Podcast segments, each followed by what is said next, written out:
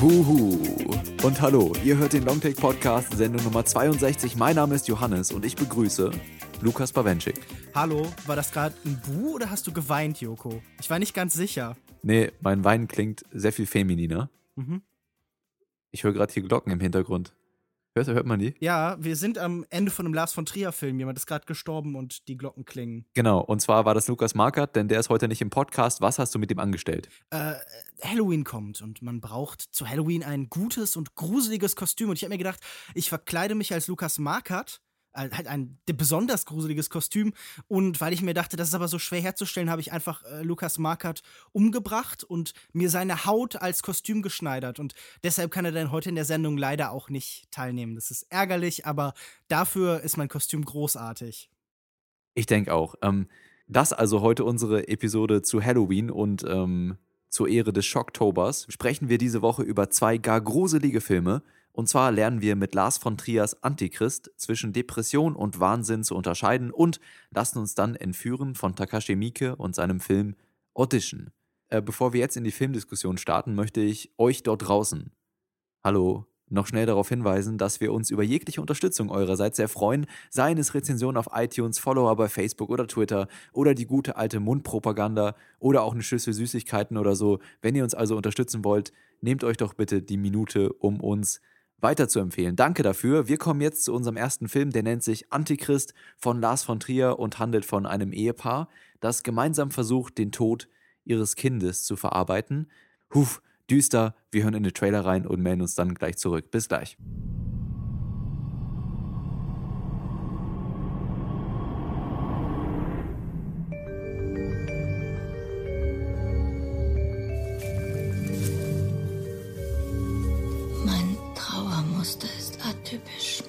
Viel zu viele Medikamente. Fick nie deinen Therapeuten. Machen wir eine Liste mit Dingen, vor denen du Angst hast. Die Wälder. Wovor fürchtest du dich im Wald? Eden. Du musst den Mut haben, in der Situation zu bleiben, die dir Angst macht. Liebst du mich?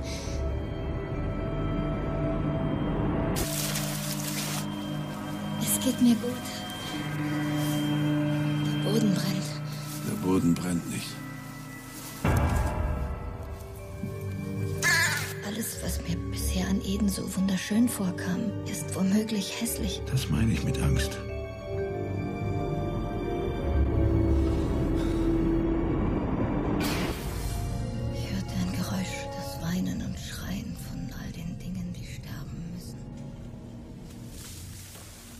Es ist Ende Oktober, auch wir passen uns der Saisonalisierung des Kinokalenders an und sprechen über Horrorfilme.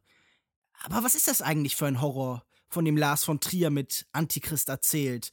Es ist die Geschichte eines Paares, gespielt von Willem Dafoe und Charlotte Gainsbourg. Nach dem Verlust ihres Kindes versucht er, so heißt Willem Dafoes Rolle hier in diesem Film, die Depression seiner Ehefrau, sie, in einer abgelegenen Waldhütte zu überwinden, indem er sie mit ihren tiefsten inneren Ängsten konfrontiert. Ist es vielleicht ein religiöser Horror?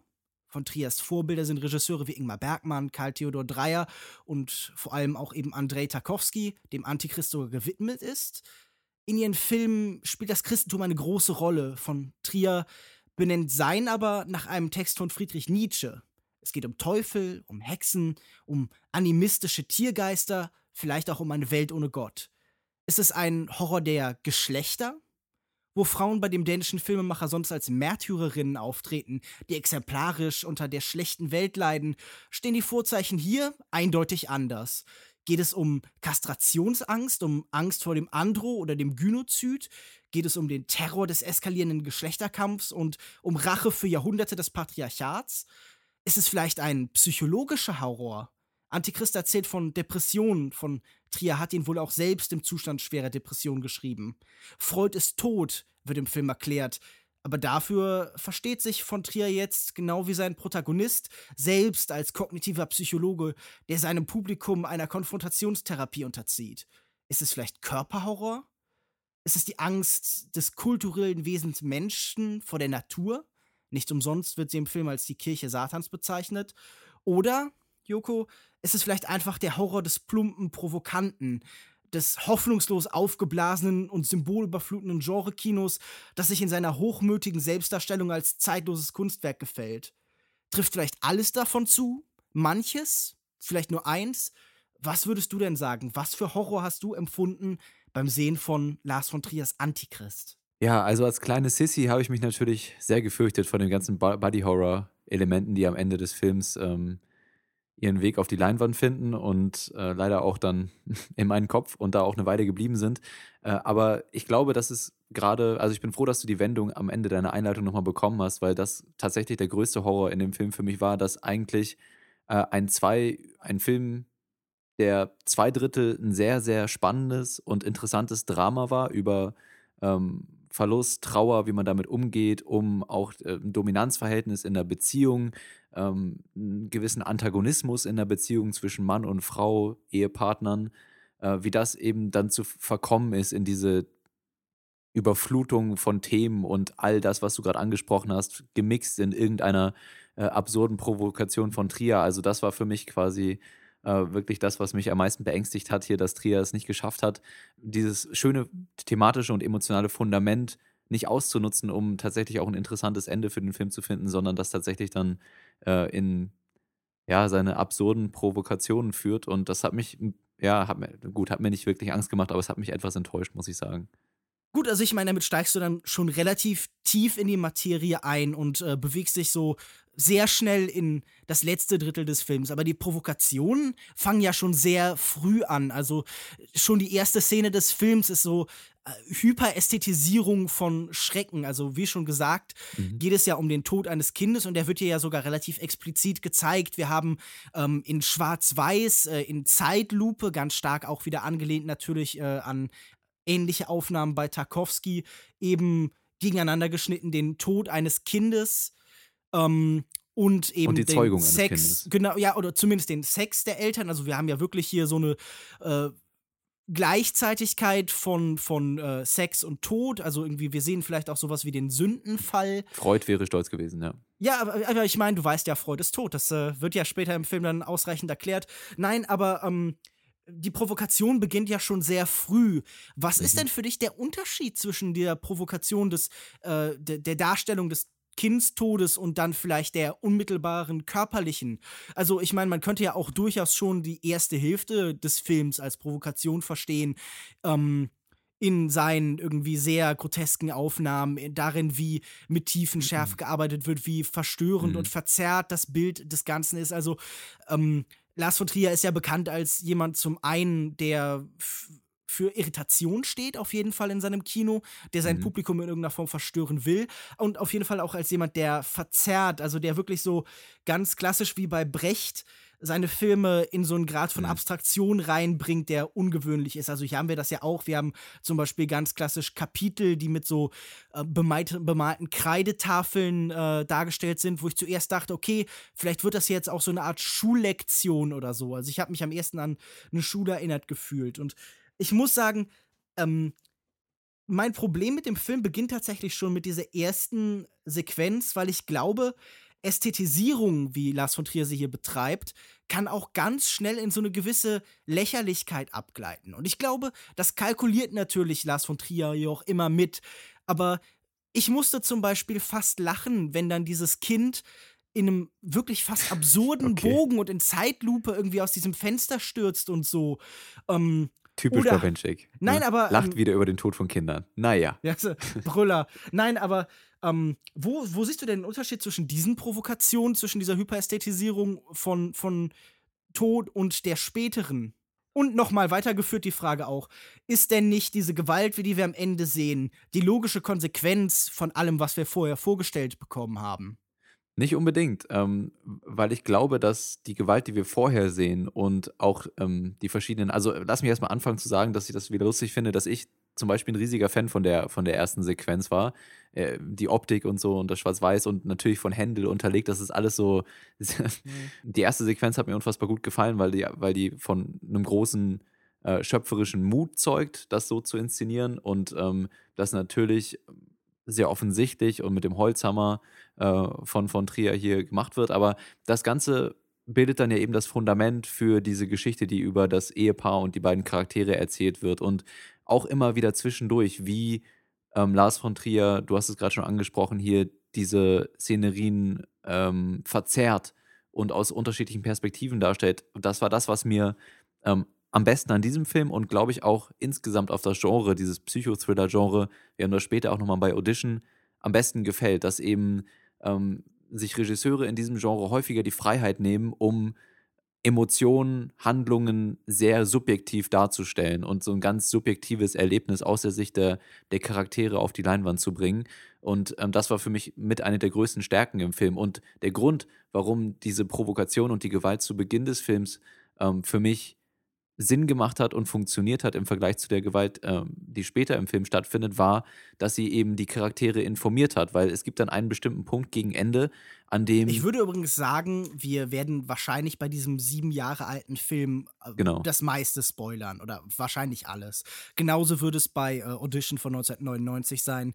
Wer also hier eine äh, Konsumkritik haben möchte, ob er sich diese Filme ansehen soll, ist wahrscheinlich eher fehl am Platz. Wir werden spoilern. Es gibt dann, wenn wir jetzt schon darüber reden, es gibt dann gegen Ende eine Wendung, die nochmal diese erste Sequenz aufgreift und, und ähm, diesen Unfall, der am Anfang des Films stattfindet und in dem Tod des Kindes resultiert. Äh, und in, der, in diesem Einblick wird gezeigt, dass eben sie, die Figur sie, ähm, das Kind dabei beobachtet und nichts unternimmt, während es aus dem Fenster springt. Und ab dem Punkt ähm, wird, im, wird dem Charakter im Prinzip der, der Wahnsinn zugesprochen, ja. Also alles, was wir vorher über diesen Charakter gelernt haben, ist nicht mehr gültig und wir sehen hier einfach eine Frau, die äh, nicht an nach diesem Ereignis zerbricht, sondern, sondern schon weit davor äh, in ihrer Gedankenwelt zerbrochen ist, ja. Und das macht das Ganze für mich äh, ab dem Zeitpunkt war diese Figur für mich komplett gestorben und uninteressant und alles, was danach kam, dieser ganze Body Horror, der war für mich einfach nur noch grotesk und hatte keine Bedeutung mehr, einfach aufgrund dieser Wendung, weil eben die Charakterstudie weggeschmissen wird und das habe ich nicht ganz verstanden. Na gut, aber ich meine, wenn sie vorher funktioniert hat, dann hat sie ja wohl trotzdem irgendwo funktioniert. Also es kann ja auch beides gleichzeitig funktionieren. Diese Figur kann schon vorher in irgendeiner Form ähm, auseinandergebrochen sein, aber trotzdem ist zum Beispiel die Analyse dieses atypischen Trauermusters, das sie wohl irgendwie hat, und dieses Leiden, dieser Schmerz, der sie innerlich zerreißt, ja in irgendeiner Form real. Also ich glaube, dass ähm, auch nicht ganz sicher ist, wie viel davon vielleicht Vermutung und Traum und Zuordnung ist. Mhm. Also genau wie ähm, es, es wird ja später eben um die Hexenjagd gehen, wie man vorher oft gesagt hat, okay, diese, diese Frauen planen Schreckliches. Dabei war das nur halt so eine Projektion der eigenen Ängste. Könnte es ja auch sein, dass wir hier einem Erzähler beiwohnen, der, wie du schon sagst, subjektiv erzählt, dessen Wahrnehmung des Ganzen auch eben stark verzerrt ist. Aber ich möchte noch eine kurze Sache anmerken zu dieser Anfangssequenz, bevor wir uns jetzt schon wieder. Man, man flieht bei diesem Film so schnell gegen Richtung Ende, als würde alles hier auf diese Eskalation zulaufen. Aber mhm. ich glaube, er hat ja auch so Momente, die so für sich stehend funktionieren. Ähm, ich finde zum einen, ich mochte die Einstellung, wie äh, die Tiefenschärfe sich zum Babyphone bewegt und wir dann merken, worin ihre Vernachlässigung besteht. Und wir sehen ja hier zum ersten Mal diese drei Tierfiguren, die auftreten werden. Die drei Bettler, die Three Beggars, Pain, Grief und Despair, die hier so als mhm. Zinnfiguren auf den Tisch stehen. Und ich dachte in diesem Moment, oh, äh, Lars von Trier vergibt Leiden und äh, Verzweiflung und Schmerz fast wie Pokale. Also als ich, ich, ich denke mir so, ich habe gerade dann in dem Moment überlegt, wenn Lars von Trier jemals einen Filmpreis vergeben würde, dann wahrscheinlich für den schlecht gelauntesten oder für die meiste Verzweiflung im Kino. Ja. Na gut, aber auch das erste Kapitel, wo dann das Bild äh, plötzlich farbig wird, ähm, heißt dann ja auch Grief. Und wir sehen hier eben langsam äh, zugespitzt eben die Erfahrung, die dieses Paar dann eben macht. Äh, man, man hat erst so ein bisschen Szenen zu Hause, sie ähm, versuchen so über dieses Thema zu reden und mit diesem Schmerz, den die Frau wohl innerlich fühlt, mhm. umzugehen. Und du hast schon gesagt, es ist ein Kampf um Dominanz. Wir sehen, wie er ähm, also Willem Dafoe, er sich in dieser Rolle gefällt auch als Therapeut, wie er sie ausnutzt, um so eine gewisse Kontrolle über sie zu erlangen und wie ihm gefällt auch so eine Abhängigkeit zu schaffen.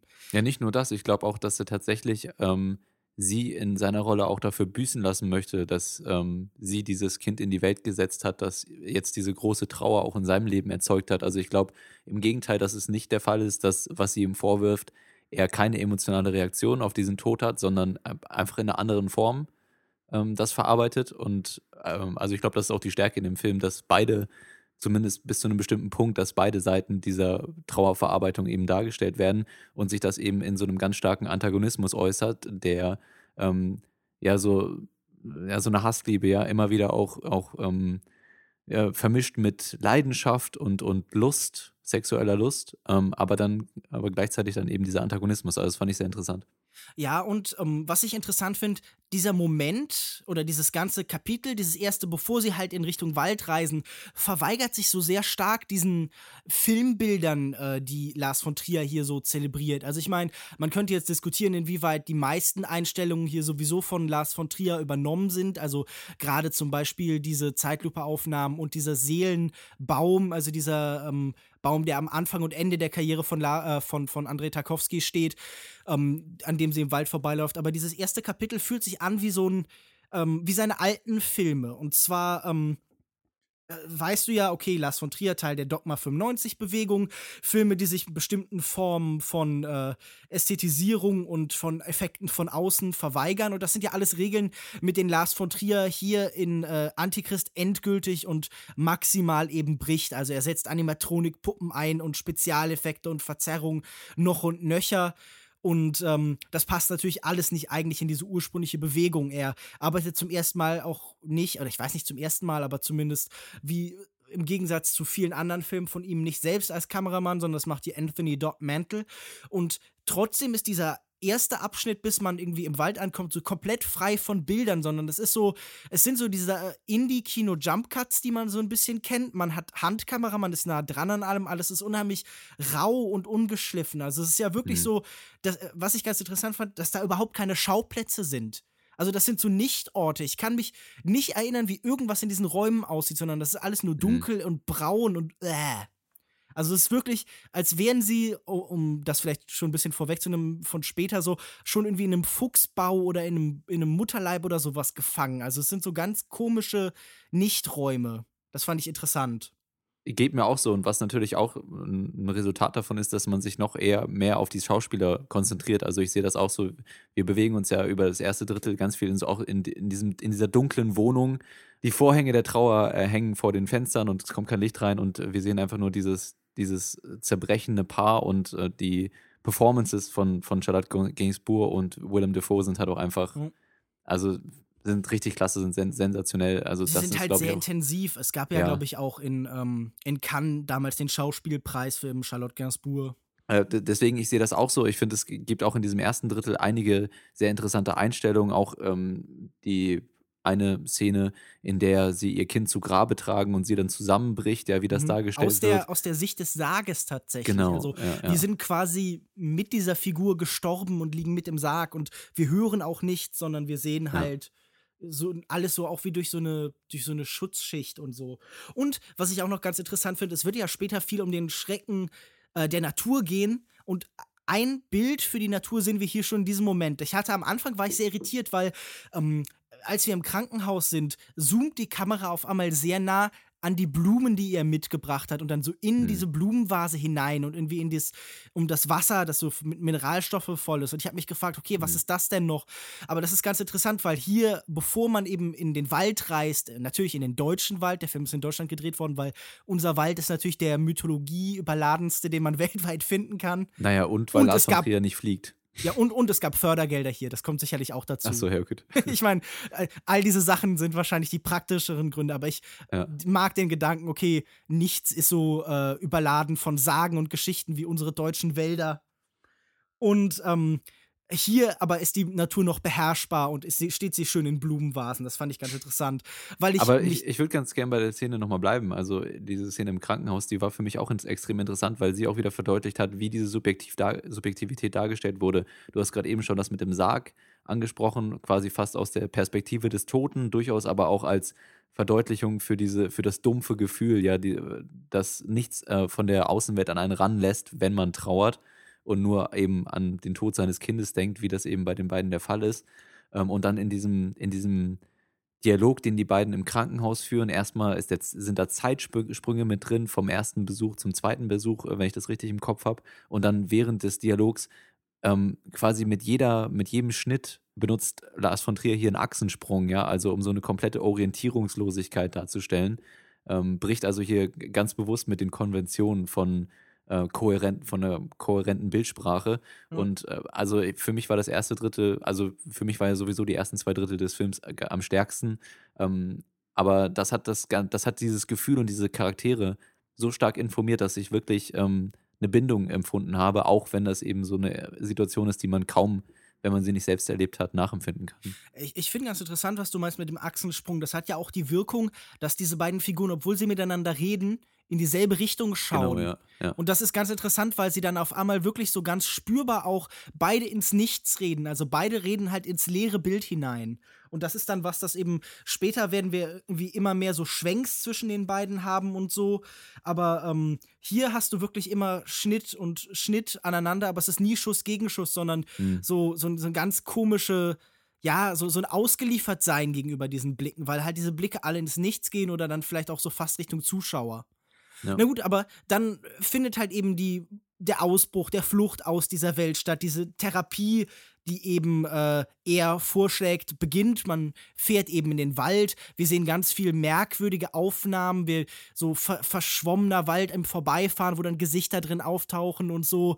Und das Ganze ist halt so eine Verzerrungsoptik. Und danach laufen wir dann ja tatsächlich ganz stark in so einen äh, Tarkovsky-Film rein. Also ich musste halt in diesen Momenten, als sie zum Beispiel zur Hütte laufen, ganz stark an Stalker an, an oder Stalker äh, denken. Also er heißt ja wohl Stalker im Russischen, das ist ein bisschen schwer, ja. weil ähm, wir sehen hier, wie eigentlich ganz trivial aussehende Landschaften so ähm, Ausdruck von deren Innenleben werden. Das sehen wir natürlich oft in Filmen, aber bei ähm, bei Tarkovsky zum Beispiel hat das so was ganz Spezielles. Äh, man, man denke nur an diese Szene, wo eine Figur eigentlich einfach nur durch den Raum laufen muss und dabei trotzdem dann irgendwie, obwohl äußerlich nichts passiert, das aussieht, als wäre das mhm. die absolute Hölle und das Schrecklichste, was passiert. Und das haben wir hier tatsächlich auch. Also sie traut sich zum Beispiel nicht durchs Gras zu laufen. Ja, und äh, verbrennt sich zeigen, an den Füßen dabei, ne? Genau, also äh, ich, ich finde das interessant, wie halt ähm, von Trier hier noch nicht versucht, das nach außen zu kehren, sondern einfach sagt, okay, das ist was Innerliches. Und du, du hast dabei aber die ganze Zeit das Gegenbild im Kopf. Genau wie ich bei Stalker denke, okay, dieser Mensch läuft heute durch die lebende Hölle und irgendwie empfindet Schmerzen oder so eine seelische Verheerung.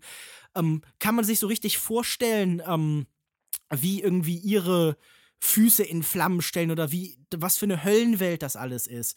Obwohl dieser Wald na gut, dieser Wald sieht schon gruselig aus und verfallen und man kann schon verstehen, warum hier so ein gewisser Horror drin liegt, aber äh, es ist nicht so unmittelbar. Ich, ich musste tatsächlich an und äh, mehrfach an, an Videospiele denken. Zum einen bei diesen Zeitlupe-Aufnahmen, wo die Hintergründe so ganz stark belichtet sind. Mhm. Wenn du dich erinnerst, so wenn sie dann an diesem Baum vorbeiläuft und so über diese Lichtung, weil das aussieht so ein bisschen, finde ich, wie ähm, so die Zeit, als Videospiele noch Render-Hintergründe hatten. Erinnerst du dich? Also so, ja, so, so Resident Evil 3 oder sowas halt zum ja. Beispiel, weil du so einen starken Kontrast zwischen dem Vordergrund und dem Hintergrund hast. Natürlich sind das auch so sehr stark so Hieronymus Bosch oder Goya-Bilder irgendwie in der Ästhetik, aber vor allen Dingen ist es halt auch Resident Evil sowas für mich, weil so ein Kontrast da besteht. Also was du gerade angesprochen hast, ich fand das auch sehr extrem interessant in diesen Sequenzen, diese meditative Sequenzen, wo sie dann zu, zum Beispiel zusammen im Zug sitzen und er schon versucht, sie darauf vorzubereiten, dass sie dann sich gleich in diese ähm, ja, in den Wald begeben, der Ort, der eher am meisten Angst bereitet. Und er, er, versucht sie schon so ein bisschen emotional darauf vorzubereiten und wie das dargestellt wird und wie ähm, sie sich, ihre Figur sich in diesen ähm, in dieser Fantasie verändert und sich anpasst an den Wald, ja, und aber auch Angst davor hat und wie diese ganzen Sinnessensationen, also die Geräusche, die dann auch später mit diesen Eicheln, die auf das Dach, de, de, ähm, auf die Hütte fallen, ähm, benutzt werden, um ja, oh, ich habe es jetzt ja schon mehrmals gesagt, um dieses subjektive Gefühl zu erzeugen und diese Perspektive zu erzeugen, das ähm, hat für mich wirklich in all diesen Sequenzen auch wunderbar funktioniert und dann eben kontrastiert mit diesen übernatürlichen Elementen, wenn sie dann, wenn Willem Dafoe dann irgendwann auf einen Fuchs trifft, der ihm, ähm, ich weiß Chaos gar nicht, was sagt er ihm? Genau, ja, Chaos Reigns, ähm, das Chaos regiert, dann sowas sagt, dann hat das einfach so, so eine extrem starke Wirkung, ja, weil auch gerade weil ihm das als Charakter widerfährt. Ähm, ja, und diese Momente waren sehr effektiv für mich. Ja. Aber lass uns doch mal, das finde ich ganz interessant, vielleicht bei diesem, äh, Naturelement bleiben. Also ich meine, hier ist wieder der Tarkovsky-Einfluss, weil Lars von Trier sagt, okay, keiner filmt Natur, wie es eben Tarkovsky tut. Aber wir haben ja hier auch eben diese Figur wie diesen Fuchs, dann äh, ein, ein Reh, das eben mit äh, seiner halben Fehlgeburt herumläuft und dann auch noch ein eine Krähe, ein Rabe, mhm. eine Krähe, glaube ich, die ähm, wohl nicht tot zu kriegen ist. Was meinst du denn zu dieser Darstellung von Natur in diesem Film? Also schafft es denn von Trier in seinem Nacheifern irgendwie einen eigenen Blick auf die Natur zu finden. Und was ist die Natur hier für dich? Ist sie wirklich irgendwie das menschlich Vorbestimmte, das Schicksal, gegen das er sich versucht zu erwehren, aber er ist irgendwie prädestiniert für eine bestimmte Art, sich mit der Welt auseinanderzusetzen? ähm, geht es hier ja wirklich so fast so Werner Herzog-mäßig darum zu erzählen, dass die äh, Natur nichts ist, das man idealisieren sollte, sondern im Gegenteil irgendwie ein Ort voll Schrecken und Zerstörung und Leid. Aber wobei ich jetzt sagen würde, ich glaube, bei Werner Herzog ist die Natur nie böse, sondern sie verfolgt keine Absicht. Sie ist halt einfach Chaos. Ja wie hier der Fuchs auch stolz verkündet, Chaos regiert. Ja, ich denke, dass das hier bei, bei Last von Trier aber sehr wohl der Fall ist, ähm, wenn man das gerade auch ähm, mit Blick auf die Charakterwendungen, die sie dann am Ende nimmt, mhm. betrachtet, dass dann einfach auch ähm, gesagt wird, ja, Mensch, es gibt Menschen, die sind einfach von Natur aus böse. Sei es jetzt hier diese, die, die teuflische Gestalt, die dann sie, die sie annimmt, ähm, oder sei es die teuflische Gestalt, die eventuell ähm, zu Beginn des Films durch Willem Dafoe und seine Fremdbestimmung seiner mhm. Ehefrau mhm. charakterisiert wird. Äh, und ich glaube, dass es hier durchaus ähm, von Lars von Trier in seinen depressiven Zuständen ähm, so skizziert wird, dass die Natur als sehr bedrohliche ähm, Spiegelung menschlicher Innenwelten funktionieren soll. Und ich glaube, mhm. das ist die Aussage, ja. Ja, ich, ich würde sogar noch weitergehen. Ich glaube, äh, wir sehen hier Lars von Trier, der versucht, ähm, ja, äh, vielleicht die Theodizee-Frage zu stellen, also wieso gibt es Schlechtes in der, äh, in der Welt und so, wie kann Gott das zulassen? Aber allgemein vielleicht irgendwie auch vielleicht von einer atheistischen Perspektive aus zu sagen, so, okay, die Welt ist schlecht, was soll man dagegen tun? Also ich meine, oder was kann man überhaupt tun? Gibt es, ist das wirklich so? Die anderen Filme, ich habe ja schon gesagt, handeln ja auch davon, wie, ähm, eigentlich unschuldigen exemplarisch Schlimmes passiert.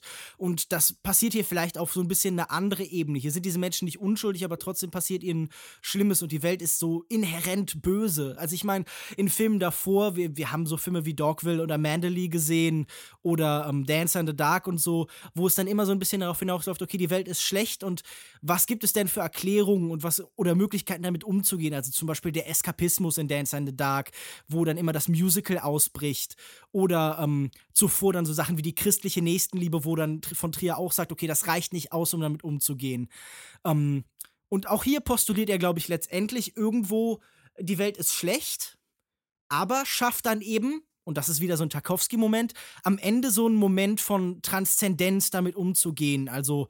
Ähm, ja, Moment, den musst du mir jetzt aber erklären. Ja, genau. Also diese Begegnung mit dem Heer der gesichtslosen Frauen, die er dann eben ja. letztendlich hat, das ist für mich auch so sehr stark halt eben ein Tarkovsky-Bild. Und äh, es, es, erinnert mich halt an andere Bilder von Tarkovsky, wie zum Beispiel der Mann, der versucht, die Kerze durch den Sturm zu tragen, was vielleicht auch so ein bisschen dieses so, das letzte Lebenslicht, das Licht des Guten, das man eben durch diese Welt aus Sturm und Schrecken irgendwie trägt. Und ähm, das, das würde mich jetzt interessieren. Glaubst du, dass hier die Welt nur schlecht ist? Oder gibt es auch vorher schon Andeutungen, dass es sowas wie eine mögliche Rettung gibt, dass vielleicht das Böse bekämpft werden kann? Was ist denn, also wenn, wenn hier vielleicht die Theodizee-Frage gestellt wird, was findet denn eben Van Trier hier für eine Antwort? Findet er überhaupt eine? Ja, also das ist die Frage, die ich mir auch gestellt habe während des Films. Ich habe ja schon gesagt, dass das letzte Drittel für mich thematisch ein richtiges äh, Chaos Reigns, auch im thematischen Sinne dann in, in dem Film. Äh, also ich, ich frage mich bei äh, von Trier häufiger, wie das mit seinem Frauenbild aussieht und wie, mhm. inwieweit er den Mann als Opfer sieht und die Frau als Täter oder äh, andersrum. Also ich meine, sie in dem Film beschäftigt sich ja auch viel mit den ähm, sch schrecklichen Taten, denen Frauen ausgesetzt wurden in der Geschichte. Also sie mhm. beschäftigt sich als, als Wissenschaftlerin ähm, mit der Historie von Hexen und, und ähm, äh, ja, mit anderen Schandtaten, die Frauen zugefügt wurden, so im Verlaufe unserer menschlichen ähm, Geschichte. Und darin gründet sich dann ja auch ihr Schritt in den Wahnsinn. wie gesagt, ich bin mir nicht sicher, inwieweit Trier hier eine Antwort darauf findet, wo da irgendwo ein Ausweg äh, zu ist. Und wenn er den irgendwie äh, am Ende so andeuten möchte oder so, den, das Licht am Ende des Tunnels, dann ähm, sehe ich nicht ganz, welcher Tunnel, welches Licht und ja.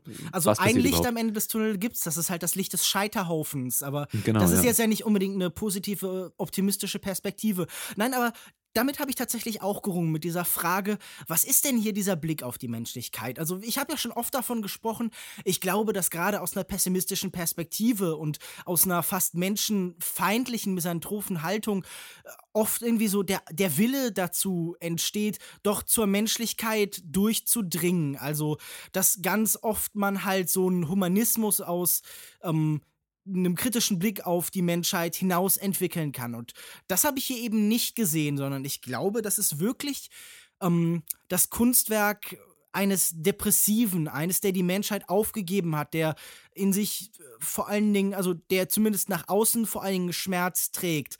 Und ich habe ja schon gesagt, also ich glaube, bei Tarkovsky ist es dann halt immer ja, der, der Glaube, auch bei anderen Vorbildern von äh, Lars von Trier, also zum Beispiel bei Karl Theodor Dreyer, da ist es ja auch letztendlich der, der Glaube, die Religion, die uns dann irgendwie äh, zu einer Transzendenz, zu einem höheren Erleben führt, die irgendwie den Schrecken der Welt erträglich macht. Und Lars von Trier als jemand, der den Glauben interessant findet, aber dann doch als der von sich selbst sagt, er wird als Atheist sterben und der dann seine Filme halt eben nach äh, Nietzsche-Texten benennt. Ich, ich glaube, der kann uns nur von seiner eigenen Ausgeliefertheit erzählen. Und ich muss sagen, das finde ich als jemand, der auch ohne Glaube lebt, der Glaube interessant und nützlich findet, aber selbst nicht glauben kann, äh, so, so ein bisschen deprimierend und das soll es natürlich auch sein. Ja. Aber ich glaube, es gibt ja durchaus einen Blick auf das Leben, die irgendwie sich nicht nur, keine Ahnung, im, irgendwie im Konsum erschöpft oder so, ähm, in der man sagen kann, okay, ich glaube, ich finde etwas in dieser Welt, was einen Sinn macht, was halt eben jenseits von Spiritualität oder von Glaube eben besteht. Und ich glaube, das wollte hier eben Lars von Trier seinem Publikum anbieten. Also ich glaube, dieser Film möchte ein schwarzes Loch sein, in das man hineinfällt. Ja. Klar, thematisch und so können wir über das Ende reden. Lass uns doch mal von so einer, von einer Horrorperspektive über das Ende reden. War, was war für dich, war das unangenehm für dich? Also ich kann mir nämlich vorstellen, dass diese Art von Body Horror, ähm, das ist jetzt, das war schon irgendwie beangsteinflößend oder so, aber ich glaube, ähm, dass der Film hier durchaus effektiver als Psychothriller und Drama ist und Charakterstudie ähm, bis zu einem bestimmten Punkt, als tatsächlich dann letztendlich als, als äh, Film, der Leute gruselt oder so. Für mich war es unangenehm, aber ich gucke ja auch nicht viele solcher Filme. Äh, wie ging dir das da? Ich muss ja sagen, ich neige bei Filmen, die in Richtung Splatter gehen, die in besonderem Maße blutig sind und auch Körpergewalt eben besonders intensiv darstellen, und das ist ja definitiv der Fall, äh, in der Regel sehr unangenehm empfinde und auch oft so eine Abneigung habe. Also ich muss auch sagen, dieser Film hat mich in gewisser Weise verstört. Also er hat ein unangenehmes Gefühl hinterlassen. Also ich meine, es ist keine übliche Erfahrung in Filmen, irgendwie blutejakulierende Penisse und abgetrennte Klitoris. Ist es die Mehrzahl von Klitoris? Es geht hier ja um nur eine. Und eine Bin mir nicht sicher. Ich brauche die Mehrzahl meistens nicht in meinen, in meinen Geschichten. ja, doch, ich im Alltag regelmäßig. Ja, okay. Ähm, nun gut, auf jeden Fall, ähm, das ist, sind beides Sachen, die man selten in Filmen sieht und die mich tatsächlich auch irgendwo mitgenommen haben. Da war natürlich auf jeden Fall eine Schockwirkung. Also das Ziel war hier sicher auch Provokation. Ich glaube, es ist nicht, es geht hier nie allein um nur die Provokation, sondern auch immer eine Verknüpfung mit den Gedanken, die vorbestanden haben. Aber dieser Schock, diese Schockwirkung hat tatsächlich mich auch erfasst. Und ähm, ich finde, es hat ja sogar ganz stark hier so ein bisschen so Elemente von einem klassischen, nicht vielleicht Slasher oder so, aber Wenden, wie ein Mensch durch die Dunkelheit läuft, verfolgt von dem neu ja. entstandenen Monster, dann sind das ja Bilder, die uns durchaus vertraut sind. Auch dieses Verstecken. Also ich meine, ja. in den meisten Horrorfilmen wird man dann nicht von der schier unsterblichen äh, Krähe halt irgendwie an seinen Peiniger verraten. Dann gibt es auch nicht die Symbole wie irgendwie diesen Mühlstein, der durch sein Bein eben gebohrt wird und so. Also ich muss sagen, die Horrorwirkung des Ganzen war schon effektiv für mich. Also es hat mich, es ist, es ist ans Eingemachte gegangen. Ja. Oh, ja, sehr gut. Ähm, besonders eben äh, aufgrund der Performance von Charlotte Gainsbourg, die hier eben natürlich auch aufgrund ihres Aussehens so eine richtig, also ganz gut, ja, mit diesen blassen, schwarze Haare, blasse Gestalt, dürr und so. Mhm. Das wirkt, äh, kann man inhärent schon mal ganz gut als, als, als äh, wahnsinnig irgendwie inszenieren und dann halt auch mit ihre, mit den Schreien und so und immer wieder diese äh, Wiederholung des Ausrufes, you bastard und so, where are you? Das, das ist schon auch auf, aufgrund der Penetranz, mit der sie das äh, äh, über fünf, zehn Minuten ähm, immer wieder raushaut und dann auch immer näher kommt und so und, und äh, Willem Dafoe versucht sich verzweifelt irgendwo hinzuschleppen. Ähm, das war eine Verfolgungssequenz in, in mancher Hinsicht, die äh, mich schon mitgenommen hat auch, ja. Aber ich, ich frage mich eben, inwieweit, hm, also für mich war es halt reine Shock-Value dann am Ende und das werde ich später bei Audition auch nochmal ansprechen. Das hat für mich einfach keinen Mehrwert geschaffen. Ich weiß nicht. Na gut, also ich meine, es ist natürlich halt wie immer so schwer zu sagen. Wenn du dich davon gestört fühlst, dann ist ja sicherlich diese Provokation irgendwo auch gelungen. Denn wenn du jetzt sagen würdest, okay, das hat mir so gut gefallen, dann ist ja irgendwo diese, diese Schockwirkung vielleicht auch verpufft. Also das ist ja etwas. Ja, aber zu welchem gefallen Zweck. will. Und die Frage stelle ich mir natürlich auch. Also, ich, ich bin absolut bei dir, wenn du sagst, ich glaube nicht, dass diese Elemente hier alle zusammenfinden in vollem Maße, sondern ich habe ganz oft das Gefühl, hier ist so nebeneinander von Symbolen und von Ideen, die alle so vage zusammenhängen, aber es ist mehr so eine Mindmap, als dass da wirklich so eine Kausalität oder eine Korrelation auch nur draus entsteht.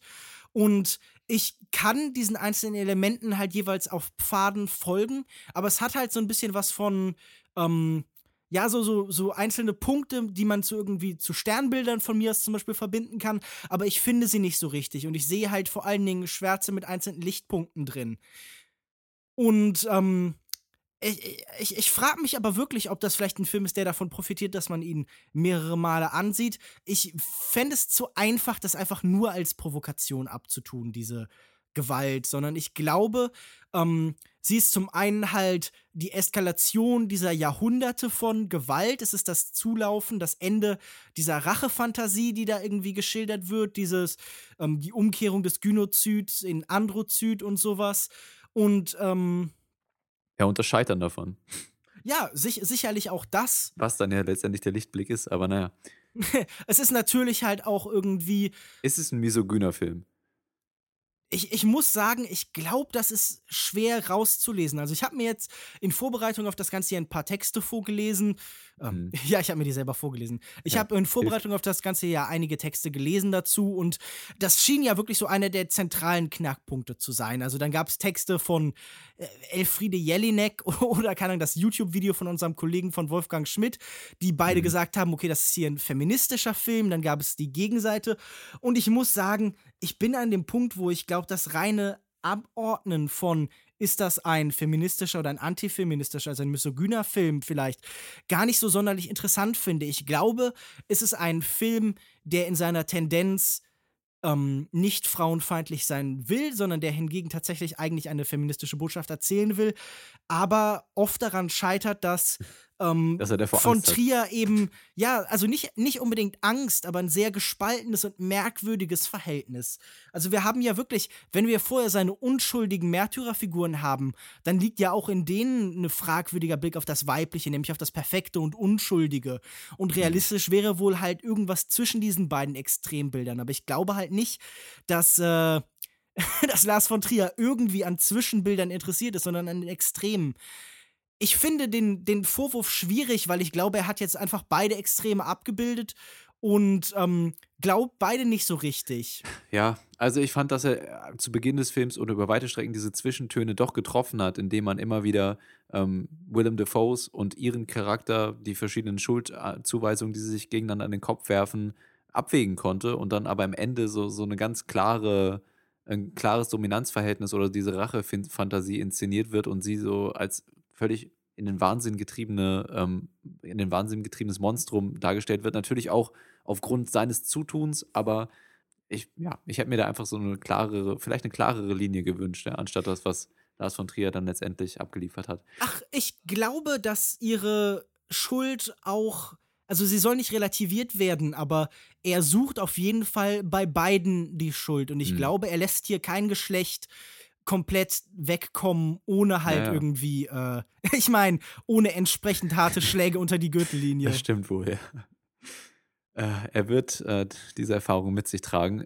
Äh, genauso wie ich die Erfahrung, diesen Film jetzt erneut, also es war ja nicht mein erstes Mal, dass ich den Film gesehen habe, ich hatte ihn schon mal gesehen, das war aber schon eine Weile her ähm, und muss doch zugeben, dass ich jetzt ähm, deutlich angetaner war, weil ich mich so ein bisschen mehr auf die filmischen Mittel konzentrieren konnte und ich glaube, ähm, damit kann ich auch ganz gut zu meinem Fazit kommen. Für mich war das äh, über zwei Drittel ein richtig effektiver Film, ähm, der eine Geschichte über Verarbeitung von Trauer und so, Schuldzuweisung ähm, gegenüber anderen, gegenüber sich selbst auf eine sehr subjektive Art und Weise dargestellt hat und immer wieder durch die filmischen Mittel diese Perspektive der verschiedenen Charaktere, vor allen Dingen eben ihre Perspektive, sehr gut übermittelt hat und auch einfach visuell interessant dargestellt hat.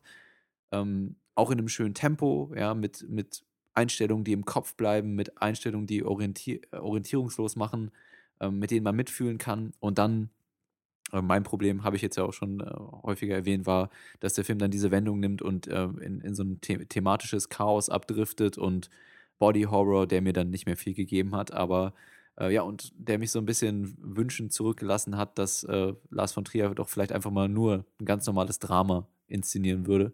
Vielleicht kommt das auch mit dem Alter, dass er so ein bisschen äh, die Provokation dann irgendwann sein lässt oder so, aber das ist ja auch sein Trademark-Move und ich möchte ihm das ja auch nicht absprechen. Es ist ja auch alles, ähm, auf jeden Fall, äh, was man ihm auch nicht absprechen kann, ist, dass das alles funktioniert auf irgendeine Art und Weise, auf eine äh, schockierende, emotionale Art und Weise, wie auch immer. Es funktioniert auf jeden Fall und das ist etwas wert und deswegen von mir, ähm, ja, ich bin mir nicht sicher, drei, vier, 3,5 von 5 möglichen Sternen für Antichrist. Wie sieht das bei dir aus? Ähm, also ich glaube, der Optimismus, dass Lars von Trier altersmild wird, ähm, Mhm. ist äh, falsch platziert. Er ist ja jetzt immerhin auch schon Gegenteil. 60. Also ich glaube, ähm, so viel älter, dass da noch eine Milde kommen kann. Mal Doch, sehen. doch, doch, das kann schon noch kommen. Nun gut, ich äh, habe Antichrist äh, tatsächlich erst einmal jetzt gesehen. Das war Ja. mein erstes Mal sehen.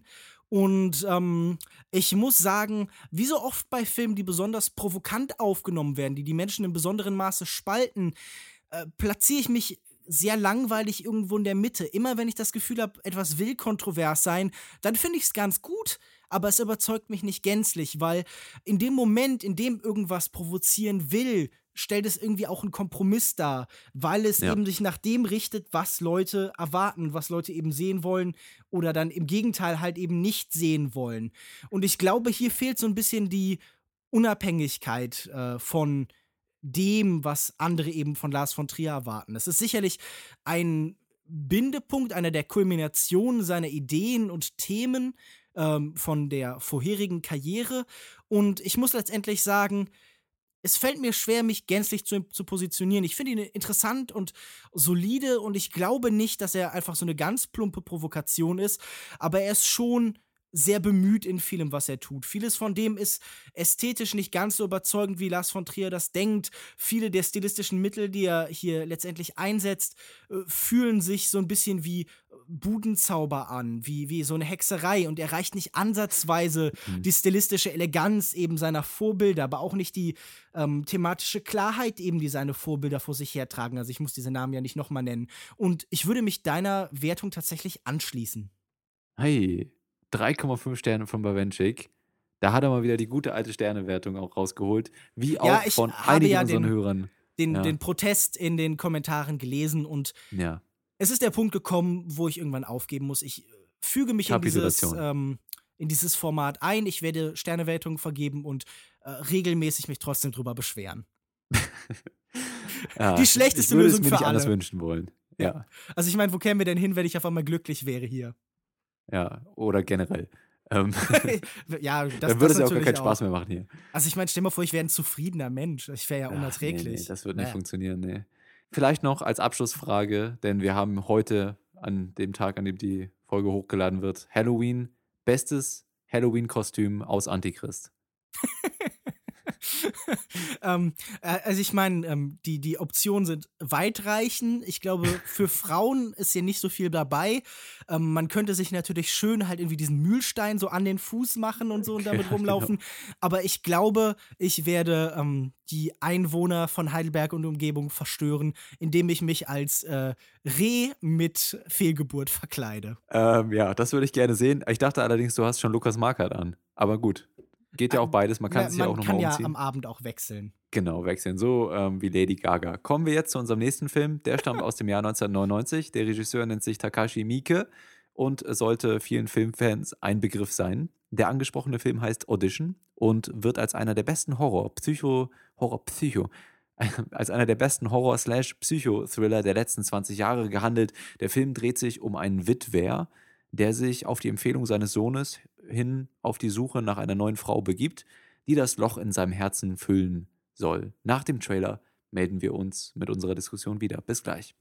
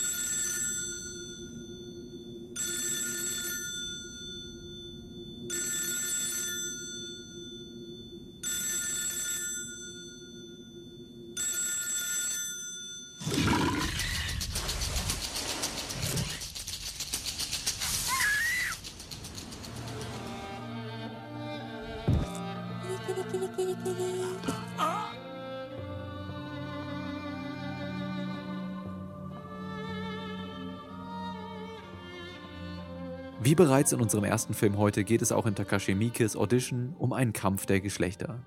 Die Fremdbestimmung und Objektifizierung von Frauen enden in einer Rachefantasie, die das klassische Dominanzverhältnis der japanischen Gesellschaft zu kippen versucht. Wüsste man nichts über diesen Film, würde man diese Wendung jedoch nicht so einfach kommen sehen. Denn das Fundament für die Eskalation formt Mieke, wie jeder gute Regisseur, aus Charakter und Emotionen. Lange folgen wir dem einsamen Filmemacher bei seiner Verarbeitung der Trauer, dem Verlust seiner Frau und auf der Suche nach neuer Zuneigung. Die Lösung des Problems sieht unser Protagonist in einem Casting. Für den neuen Film des Studios soll eine Hauptdarstellerin gefunden werden, doch unter den Bewerberinnen ließe sich sicher auch eine gute neue Ehefrau finden. Die Ironie dieser oberflächlichen Audition untermalt Mieke mit gut gesetzten komödiantischen Spitzen. Meine Frage an dich, Lukas Bawenschik: Sollte man alle Tinder-Nutzer gesetzlich zu einer Sichtung von Audition verpflichten? Und was würde dieser Film ihnen erzählen? Das finde ich interessant, dass du das sagst, weil ich musste in diesem Film tatsächlich auch mehrfach an Tinder denken. Also es gibt ja so eine Sequenz, als unser Protagonist Aoyama, gespielt von äh, Ryo Ishibashi, ähm, am Tisch sitzt und diese Steckbriefe der Frauen, die Bewerbungen mhm durchliest und es hat wirklich was von einem Tinder-Profil. Halt ein Bild und dazu dann irgendwie vielleicht so ein kurzer Kommentar und so. Also ich meine hier ein Brief, das ist ein bisschen ausführlicher als das, was man meistens an lustigen und originellen Sprüchen bei Tinder hat. Aber, stimmt, ähm, sehr originell immer auf Aber Tinder, es ist ja, ja tatsächlich, ja, du, du hast da sicher mehr Erfahrung als ich, aber ja. ähm, das ist sicher alles faszinierend und das ist alles sicher auch sehr persönlich und einfühlsam. Aber wir haben ja wirklich in diesem Moment, in diesem Casting, sowas wie ein Proto-Tinder. Nur, dass es halt eben unter den Voraussetzungen besteht, ausgewählt, äh, selektiert werden eben tatsächlich nur die Frauen.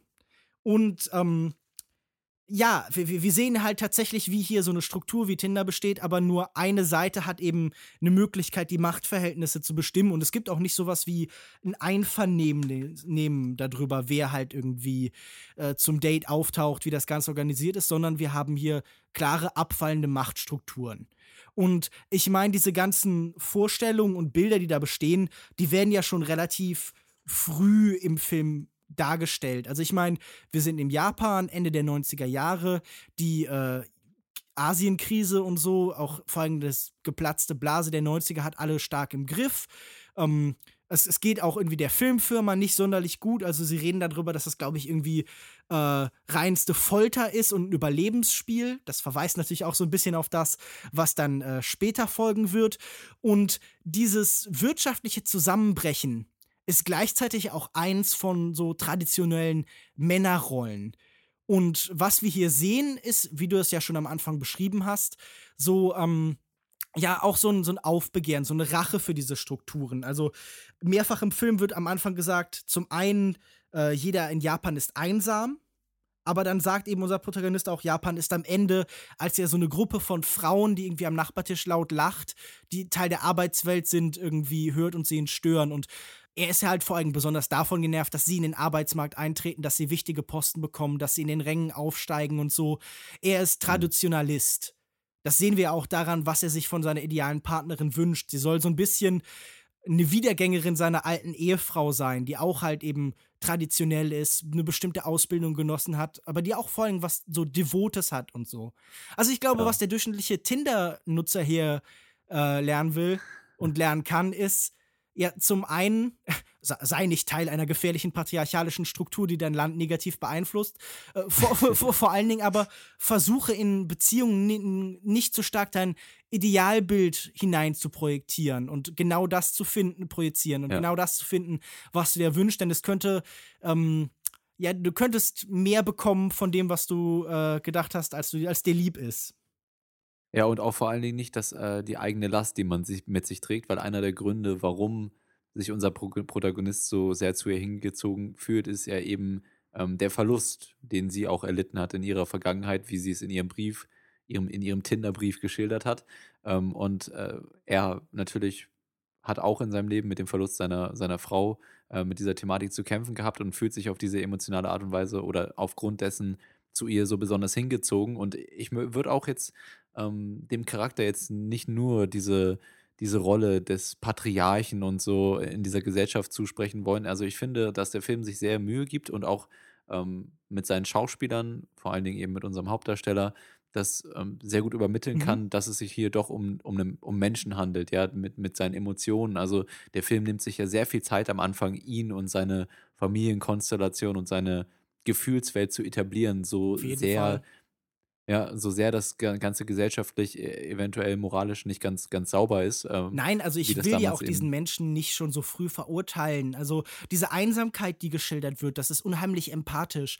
Wir haben am Anfang ja so ganz viele furchtbar lange Einstellungen und diese Räumlichkeiten sind alle auch unheimlich beengend. Wir sehen ihn allein da mhm. an seinem Tisch sitzen. Um ihn herum passiert noch so ein bisschen Welt. Also alles läuft an ihm vorbei und so. Aber wir sehen schon diese Isolation. Miike schafft ja auch so ganz viele Leerstellen tatsächlich anfangs in diesen Bildern. Immer wieder bleiben mhm. Stühle leer und so. Und diese, dieser Verlust der Vergangenheit ist in allem, was er eben tut, die ganze Zeit spürbar. Ja ich würde gleich auch nochmal gerne auf so einige Perspektiven und Einstellungen eingehen, aber das war für mich schon mal ein sehr, sehr äh, gutes Grundgerüst. Also für mich, du hast es äh, in unserem Vorgespräch auch schon angesprochen, dass sich die beiden Filme, die wir heute besprechen, sehr, sehr ähneln. Ja, du kannst ja vielleicht gleich die Parallelen nochmal aufziehen, äh, aufzählen.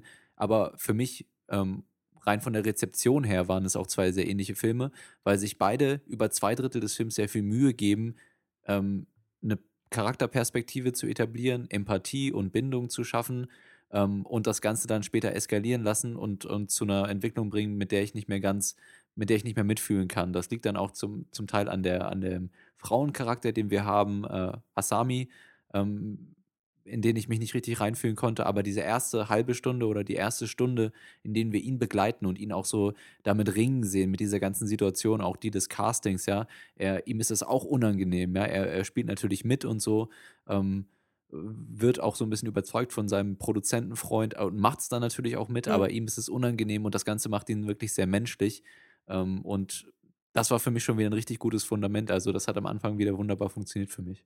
Ja, ich, ich finde, beide Figuren ähm, bekommen tatsächlich über einen langen Zeitraum dann doch auch eine gewisse Empathie. Vielleicht sogar bis zum Ende, bis in die blutigsten Momente ähm, bleibt da für mich eine Verbindung zu den Figuren. Also ich finde das ganz interessant, wie diese Momente um das Casting herum inszeniert sind. Das ist zum einen sowas Humoristisches, als er sich dann dazu durchgerungen hat, und wie diese ähm, Aneinanderreihung von stellenweise auch schrägen Frauen sind.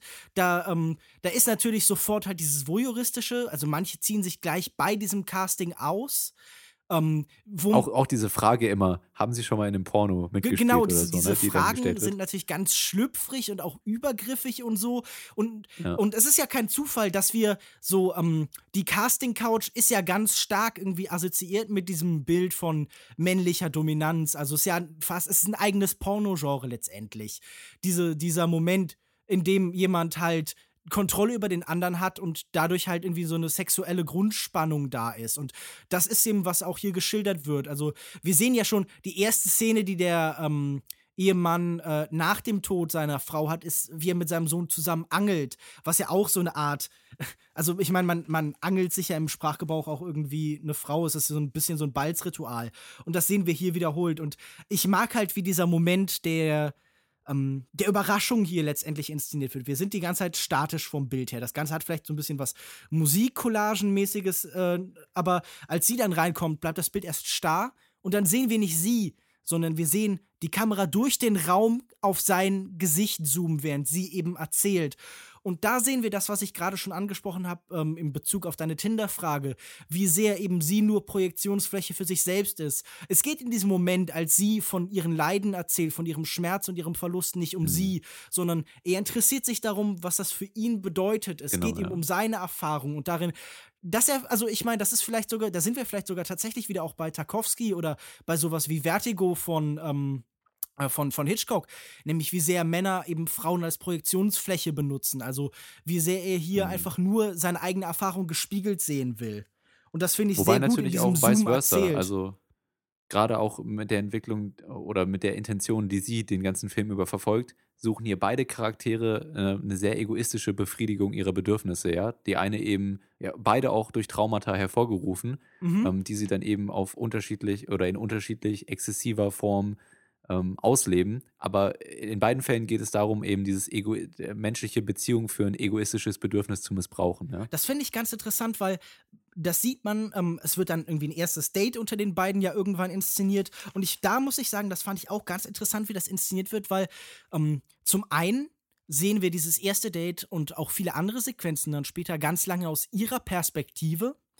Also das heißt, ähm, die, die Technik der Kamera und die, die Struktur da oder sagen wir, sagen wir von mir aus auch Suture dazu, also die Vernähung des Zuschauers mit dem, mit dem Bild, mit dem Erzählten, findet erstmal aus ihrer Perspektive statt. Wir sind dann sie und wir müssen uns bequatschen und umwerben lassen und so. Und das ist, ich meine, das ist ja gerade für in einem Horrorfilm und irgendwie in so einem Film in der Tradition und tendenziell wahrscheinlich auch eher männlichen Publikum natürlich erstmal eine ungewöhnliche Erfahrung, so ähm, ja. in die Haut des Gegenübers zu schlüpfen. Aber was du gesagt hast, finde ich auch allgemein ganz interessant, weil ähm, da habe ich mir dann später darüber Gedanken gemacht. Klar, beide gehen unter falschen Vorzeichen in dieses erste Treffen rein. Beide haben Hintergrundgedanken, äh, haben Hintergedanken, haben Pläne, die sie mit anderen verheimlichen. Und ich finde mhm. ich finde die Frage tatsächlich so ein bisschen interessant. Wissen wir denn, ob Asami da schon genauso geplant hat, ihn umzubringen? Ja, das bekommen wir dann halt irgendwie später irgendwie demonstriert. Aber so richtig bin ich mir nicht sicher, ob es vielleicht auch tatsächlich, das sagt sie dann später, wenn ihre Rache stattfindet, also da erklärt sie auch, oh, ihr benutzt also Casting, ums Frauen, äh, Castings, um Frauen abzuschleppen und so. Mhm. Ich frage mich, ob sie erst nachdem klar wird, dass er sie nicht casten will, sondern dass das eine Vortäuschung ist, dass das, dass sie unter äh, der Behauptung falscher Tatsachen angelockt worden ist, dass sie sich dazu entschließt. Weil das muss ich sagen, ich weiß nicht, ob das im Film so 100% geklärt wird. Ja, ich weiß auch gar nicht, ob es letztendlich so wichtig ist. Ja, ähm, das glaube ich nämlich inwieweit, auch nicht. Ja, genau. Also ich könnte mir schon vorstellen, dass sie das als, als äh, Masche häufiger durchzieht. So wird es ja dann im Film auch suggeriert, dass mhm. sie das mit anderen Männern auch schon so gemacht hat. Ähm, ein prominentes Beispiel ist ein Sack in ihrer Wohnung. Übrigens auch eine wundervolle Einstellung, wie sie da vor dem Telefon sitzt und auf den Anruf wartet und man das erste Mal diese, diesen Wahnsinn in der Frau zu Gesicht bekommt mit dem Sack im Hintergrund und so. Ja, ich, ich ähm, muss ja sagen, das sind ganz starke Einstellungen. Die, aber allgemein auch die ganze Hinleitung dazu finde ich wirklich meisterlich gelöst. Das ist auch eine der, eine, ein, einer der ganz großen und starken Horrormomente, denn wir haben ihn ja davor und er überlegt, sie anzurufen. Seine Kollegen haben ihn vorher gewarnt, hey, das ist keine gute Idee. Auf einmal laufen sie im Bild auseinander, er und sein Freund, weil irgendwie sie anderer Meinung sind. Und dann, er hebt ab und wählt, aber legt dann wieder hin und geht in den Flur hinaus und dann dreht er sich um und in dem Moment, in dem er sich umdreht, um zu wissen, dass wir doch schneiden, äh, spart Miike aus und auf einmal kommt dieser Smash-Cut rüber zu, sie, zu ihr auf das klingelnde Telefon.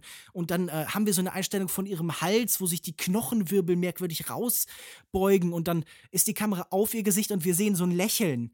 Und es ist tatsächlich dann äh, das Lächeln des, des Jägers, das Lächeln vielleicht des Anglers, der auch gerade den Fisch gefangen hat, um auf den Anfang zurückzuverweisen.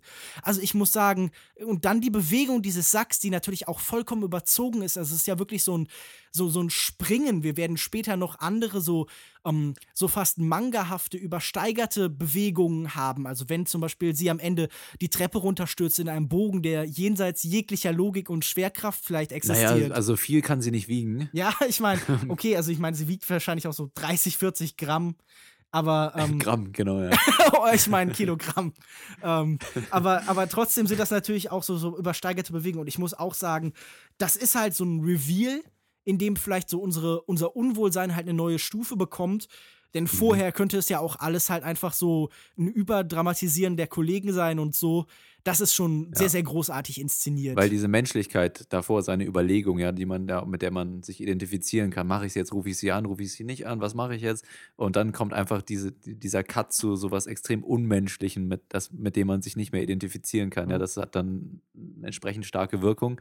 Und bevor wir jetzt so in die, in die späteren Entwicklungen eingehen, ähm, möchte ich auch nochmal hervorheben, dass wie auch ähm, bei ähm, Antichrist eben, vielleicht in einem weniger stilisierten Sinne, aber ähm, viele der Kameraeinstellungen für mich ähm, äh, und auch, auch der, der, Schnitte, teilweise Zeitsprünge während, des, während den Dates gibt es auch so verschiedene Perspektiv- und Zeitsprünge, wo dann zwischen dem ersten oder, oder einem späteren Date dann hin und her geschnitten wird, wo dann plötzlich der Raum komplett leer ist, ja. in dem sie sich befinden und sich alles auf diese beiden konzentriert und ähm, auch noch die, die Erscheinung seiner verstorbenen Ehefrau dann ähm, mit, mit reingebracht wird. Also das ist wieder ähm, so ein Element, was mir bei diesem Film so gut gefällt, dass irgendwie aus irgendeinem Grund in diesem Genre äh, die Regisseure äh, ähm, ich weiß nicht, ob es an den Regisseuren selbst liegt, weil die einfach visionärer arbeiten. Ähm, aber ich habe das Gefühl, dass in diesem Genre die Bereitwilligkeit, äh, diese Situationen so äh, unnatürlich darzustellen, äh, viel größer ist als vielleicht in einem normalen Drama. Und das ist schade eigentlich, weil diese, weil diese stilistischen und künstlerischen Mittel so effektiv sind, um so eine Situation darzustellen. Ja, ich glaube, es liegt einfach daran, dass wir, glaube ich, als Publikum inhärent Brüche mit der Filmlogik und mit der Welt irgendwie als verstörend empfinden. Also ich, ich kenne ja selbst Leute, die diesen Moment des Tanzens in einem Musical als irritierend empfinden, weil er halt so aus der Logik mhm. des bisherigen eben herausspringt. Und hier ist das ja ganz stark, gerade gegen Ende des Films, als das Ganze sowas ähm, so eine Traumlogik bekommt und sehr sprunghaft ja. wird in seiner Inszenierung und so. Aber ich muss auch sagen, gerade diese ganzen Date-Szenen, ähm, äh, erzeugen halt so ganz langsam so ein Unbehagen. Also wir sehen die Figuren immer so angedeutet getrennt durch diese Scheibe, die in der Bar ja, ist, genau. durch irgendwie so ein, ähm, wir sehen so eine Aufnahme von oben und äh, das sind halt einfach. Aber ganz häufig, ja, diese, diese quasi Überwach Überwachungskamera-Overhead-Shots, ja. die sind ganz häufig und äh, äh schaffen diese wundervolle Distanz zu den Ereignissen, die man, die das Ganze als Zuschauer so merkwürdig aussehen lassen, mhm. ja, anstatt also so ein Date auf diese intime Schuss-Gegenschuss, äh, zwei, äh, zwei Schuss ähm, Art und Weise darzustellen, ähm, wird das, entfernt man sich plötzlich davon und dann ist der Raum äh, vielleicht auch plötzlich leer und das Ganze bekommt so eine unangenehme Note, die das äh, schon so ein bisschen ankündigt. Ja, also das ist sehr effektiv. Aber ich finde auch gleichzeitig mit ein bisschen anderer Lichtstimmung, also es bleicht dann auch oft so aus, aus so, auf so Orange- und Blautöne. Es ist so ein bisschen wie so ein mhm. Giallo-Film irgendwie, auch in diesen Rückblenden, die wir dann später erzählt bekommen. Und ähm, sie könnten mit ein bisschen anderer Inszenierung tatsächlich auch besonders einfühlsame, intime Momente sein. Also, wenn diese Menschen verschwunden sind, dann könnte das ja auch einfach ein Ausdruck davon sein, dass sie sich nur noch auf sich konzentrieren, dass es in diesem Moment nichts anderes gibt als diese Kernzelle der Liebe, als diese, diese intime Vereinigung. Und trotzdem sind sie halt eben maximal verstörend, weil diese Einheit, diese Allianz, die da entsteht, dann doch irgendwie keine ist oder weil sie, wenn sie eine ist, eine unheilige ist. Und das finde ich eben halt wirklich auch sehr, sehr schön und sehr, sehr effektiv gemacht.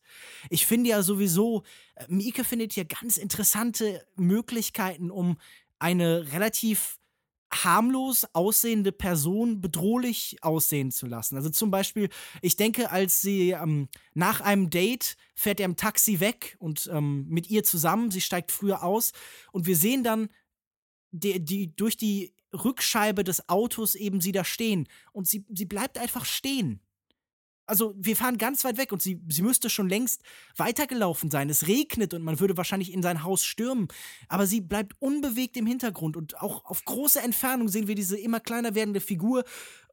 Und sie wird trotzdem dadurch immer gruseliger. Und ich glaube, gerade das Nicht-Bewegen, äh, das am Anfang in der Kamera ist, überträgt sich nachher fast komplett auf sie. Am Anfang ist der Film sehr ruhig und dann später, als sie plötzlich verschwindet nach einem Treffen, nachdem sie gemeinsam im Urlaub waren, so in einem, einem ein Wochenende oder sowas zusammen verbringen, ist sie auf einmal weg und dann ist die Kamera auf einmal die ganze Zeit angekantet und unruhig und bewegt sich hektisch und so, wo sie vorher eben statisch waren. Und die Ruhe bleibt dann nur noch bei ihr. Und äh, in diesem Urlaub gibt es so eine ganz gespenstische Aufnahme. Sie steht draußen am Fenster und trägt so ein weißes Kleid. Und sie ist in diesem Moment natürlich auch der perfekte Ausdruck von, von Unschuld. Und es folgt danach auch so ein Moment von, von Selbstoffenbarung, die diese Unbeflecktheit vielleicht halt so ein bisschen in Frage stellt. Aber in diesem Moment könnte sie sowohl ein Engel sein, als halt auch eben ein Geist. Sie trägt ja wirklich wie so ein, so ein, so ein Geister, so ein Phantomgewand irgendwie in diesem Moment. Ja, und die Entwicklung in der, in der Kameraarbeit und in der visuellen Strategie kulminiert dann später dann in der Eskalation, wo das dann plötzlich ganz hektisch wird, ja, wo man dann eine Einstellung hat mit der Handkamera aus der Perspektive von ihr eventuell, wie sie da ähm, auch in, in, einer fast geisterhaften Einstellung in das Haus eindringt und eine Treppe hochläuft und sich ein Bild anguckt aus der, aus der ähm, Perspektive auch von ihr gefilmt, ja, also POV. Ähm, so ganz hektisch und was einfach durch die Dynamik plötzlich so ein Unwohlsein erzeugt und, und, und eine, eine Furcht im Zuschauer. Ähm, und also gerade im Kontrast zu den statischen Bildern zu Beginn wird der Effekt eben sehr schön hergeleitet ne, in der Bildsprache. Also für mich wirklich auch vom, vom Handwerklichen her ein wunderbarer Film. Wo für mich dann das Problem lag, ähm, gegen Ende des Films, war in dem Charakter von Asami und ähm, ja, den, der Eskalation, die dann tatsächlich auch stattfindet, weil ich da mal wieder nicht viel mehr als, als Shock Value äh, den, den Wert des Schockierens drin gesehen habe und weil ich fand, dass der, dass es wenig nachvollziehbar war. Natürlich wurde dann gegen Ende auch immer wieder auf visuell interessante Art und Weise versucht, ähm, die Hintergrundgeschichte von Asami zu erläutern, in verschiedenen Halluzinationen, die ihn dann ähm, ja, wieder, widerfahren. Ja. Das finde ich ähm, nämlich ganz interessant. Also, ja. wir, wir werden ja nie wirklich darüber aufgeklärt, ob es genau das ist, was passiert ist, sondern es wird uns so ein bisschen nahegelegt. Wir kommen irgendwann an den Punkt, wo diese Suche von ihm dann eben ähm, ja, also sie, sie scheitert, aber er wird dann eben gefunden und er wird vergiftet und bekommt Visionen. Wir folgen ihm so durch eine lange Traumsequenz. Die Dates werden nochmal durchgegangen. Seine tote Ehefrau taucht wieder auf und kritisiert ihn für seine, äh, seine neue Beziehung und sie scheint oder nicht die richtige ihn, zu sein. oder ja, oder mhm. warnt ihn, so könnte man es natürlich auch sehen. Und das wird dann eben zusammengeschnitten mit Teilen, die vielleicht aus der Vergangenheit von eben Masami auftreten. Wir wissen um ihre Vergangenheit als äh, Balletttänzerin, wir wissen aber nicht, dass da äh, Figuren waren, ein Onkel, der sie vielleicht in irgendeiner Form äh, sexuell missbraucht hat. Wir wissen, dass sie in irgendeiner Form in besonderem Weise Schmerzen hat. Sie erzählt von einer dunklen Seite, die sie durch das ähm, Balletttanzen tatsächlich beherrschen konnte und äh, wir sehen aber auch, wie ihr dieses Hobby genommen wird. Und das fließt ja alles zusammen in so einer großen Traumsequenz, in der wir auch sehen, wie sie mit ihren ersten Opfern umgeht. Sie ähm, schneidet ihnen Teile des Körpers ab, sie foltert sie, sie macht sie zu ja. Dingen. Also diese Ob Sie kotzt in eine Schüssel und füttert das dann ihr Erbrochenes an den Entführten. genau. Das ist er, auch übrigens kleine Randnotiz: Die Schauspielerin hat tatsächlich ähm, als Method Actor gekotzt in, in, in die Schüssel reingekotzt. Also mir ist bei Wollte dieser mal, Szene also, wirklich auch fast anmerken. so schlecht geworden, weil ich glaube, so mit der, mit der Darstellung von Erbrochenem kann ich fast schlechter umgehen als mit den Exzessen, die dann nachher passiert sind und so. Na gut, auf jeden Fall, ähm, sie, sie kehrt halt ganz stark diese vorher angesprochenen Geschlechterrollen so ein bisschen um. Also sie macht ihn ja wirklich zum Objekt, also sie nimmt ihm auch die Fähigkeit zu sprechen. Das ist ja, glaube ich, auch eine dieser Aspekte, die hier dieser, die, der Frau in der japanischen Kultur, wie sie hier geschildert wird, auch traditionell zusteht, nämlich dass sie ruhig und zurückhaltend ist. Man erinnert sich an diese Casting-Szene, wo ähm, Asami sich erst setzt und erst spricht, wenn sie dazu aufgefordert wird. Und sie nimmt dann ihren Opfern quasi die Möglichkeiten, sich auszudrücken. Also es ist so eine maximale gewalttätige Umkehrung der kulturellen Vorstellungen, die man vorher hat.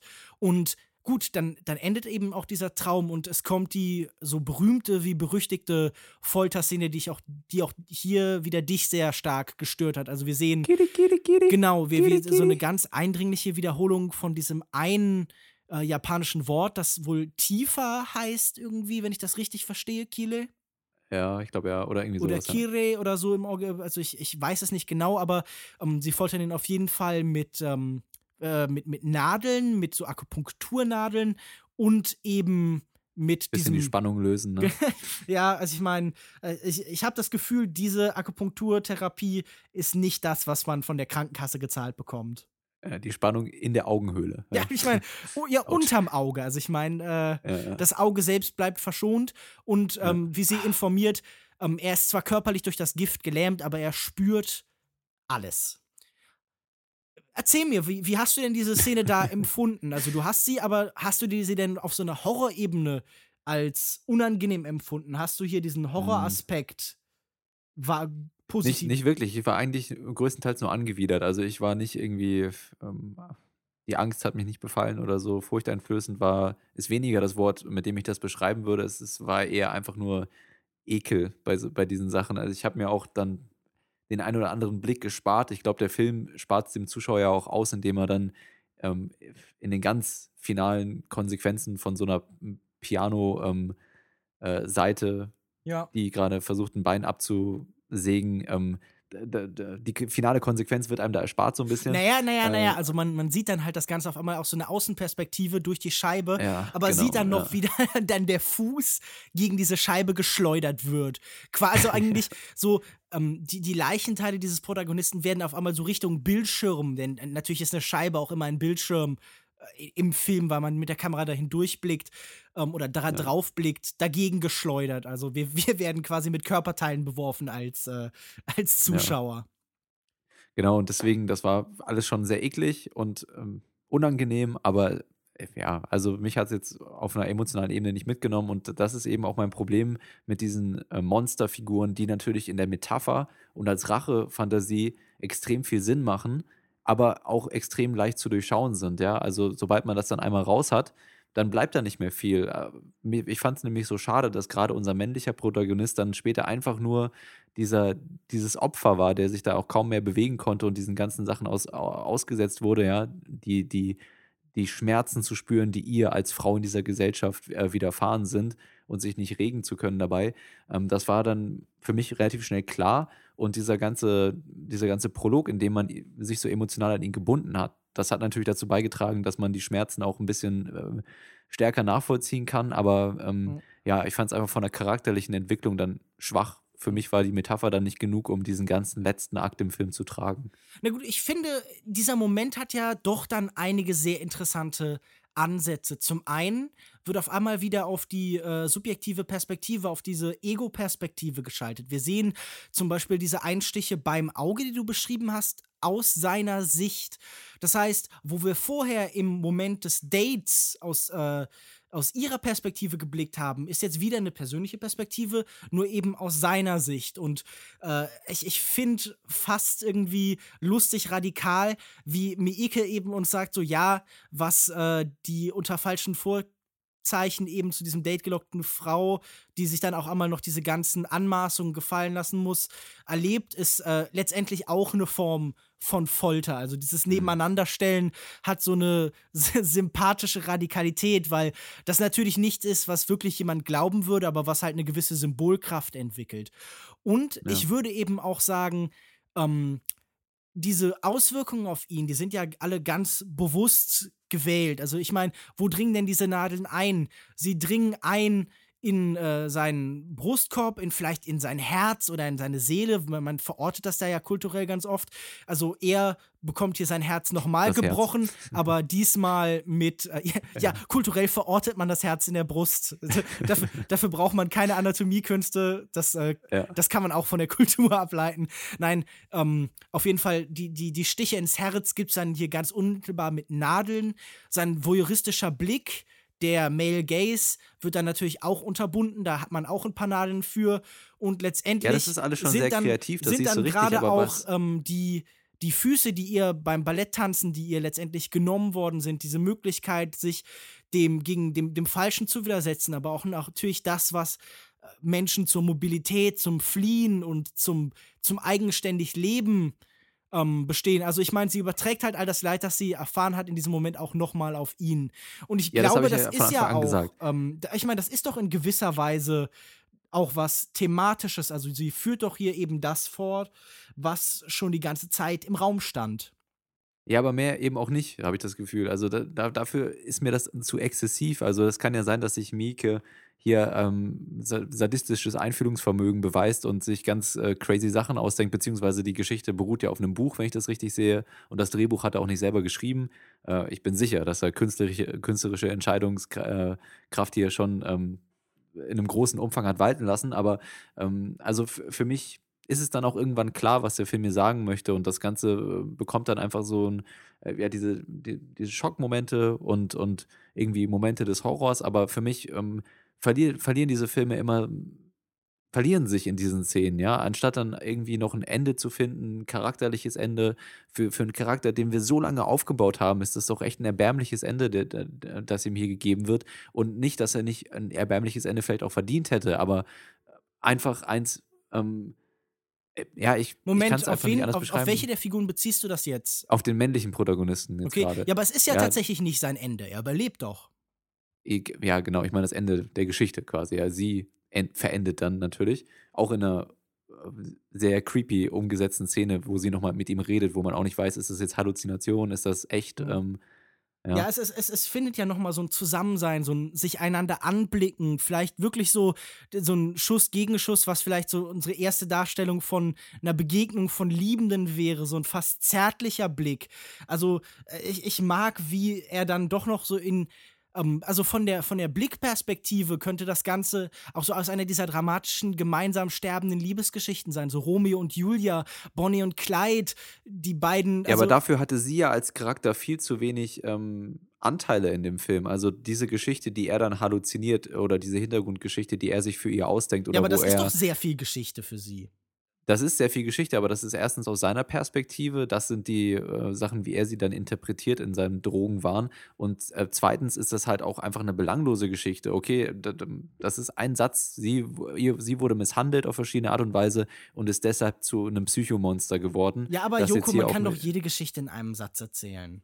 Ja, natürlich, aber ähm, Also ich meine, ich kann auch sagen, äh, zwei Teenager von unterschiedlichen Häusern verlieben sich ineinander, sterben Nein, das und Problem ist ja, dafür, dass, sie, ja. dass sie nur beim Leiden gezeigt wird, wo wir, wohingegen wir ihn hier in mehreren emotionalen Situationen sehen und deswegen das Leiden später auch so effektiv ist, ist das Leiden bei ihr völlig belanglos, weil wir sie als Charakter gar nicht kennen. Wir lernen sie als Charakter nur dadurch kennen, dass sie eine dass sie misshandelt wurde. Das ist ihre eigene Char- Charaktereigenschaft. Auch während der Gespräche, während des Mhm. Dates geht es ja nie um sie. Wir bekommen hier kein Bild von ihr. Ähm, Ja, aber das ist doch eine sehr einfach nur- konsequente Fortführung von dem, was wir vorher auch erfahren. Also sie ist halt diese glatte Projektionsfläche, als die sich eben, ja, in, in Ja, aber die das macht er es einfach uninteressant dann. Ach, ich, ich weiß nicht. Ich habe halt das Gefühl, es geht ja gerade darum, dass wir diese Welt der Emotionen, die wir haben, dann eben unterbrochen wird von einer Figur, die von außen kommt. Also ich meine, so funktionieren Horrorfilmfiguren ja eigentlich oft. Also ich glaube, dass ähm, über sie genug erzählt werden kann, als dass sie halt eben so als äh, Horrorfigur funktioniert, beziehungsweise ich würde sogar sagen, sie ist so ein bisschen so eine merkwürdige, Fi ein merkwürdiger Hybrid aus, aus Horrorheld und Horrorfigur, denn sie ist natürlich auch so ein bisschen das, das Final Girl. Also wenn du überlegst, im Slasher-Film, was haben wir da? Wir haben einen Kreis von Figuren, alle sterben, bis auf die eine Frau, die eben im besonderen Maße unschuldig und gut und rein ist. Und sie kämpft dann gegen das Monster. Und sie ist hier gleichzeitig eben die Überlebende von allem, die, die durch viel Schrecken gegangen ist und sich jetzt in irgendeiner Form wehrt. Aber ihre Rache, ihr Wehren ist dann halt auch wieder etwas Monströses. Und wir sehen dann hier eben, wie diese Struktur. Wir sehen sie aber nie als dieses, wir sehen sie nie wirklich in dieser unschuldigen Rolle. Ja? Doch, wir also sehen sie die ganze Zeit im größten Maße, also die, die bis bis eigentlich ins letzte Drittel des Films immer in dieser unschuldigen Rolle. Und ja, ich finde das, das interessant, weil es funktioniert ja auch so ein bisschen als Kritik so an diesen Figuren von Lars von Trier, die exemplarisch leiden, was du jetzt gerade beschreibst. Weil natürlich mhm. ist das Absicht, dass sie hier nie eine eigene Identität hat, kein eigenes Schicksal. Also sie haust ja auch zum Beispiel irgendwo in so einem, äh, äh, vielleicht ist die Wohnung irgendwie schon längst eigentlich leergeräumt, in so, in so einem verwahrlosten Raum und so. Sie hat kein Leben, sie wartet nur eben auf diese Beziehung und so. Und es ist, glaube ich, schon ganz stark auch ein Versuch der kritischen Auseinandersetzung damit, wie sehr man eben auch zum Beispiel in Liebesfilmen die weibliche Figur eben nur benutzt als Erzählmechanismus für den Mann. Oder eben im Horrorfilm, wie sehr sie auch nur ein Erzählmechanismus ist in ihrer Reinheit und Unschuld.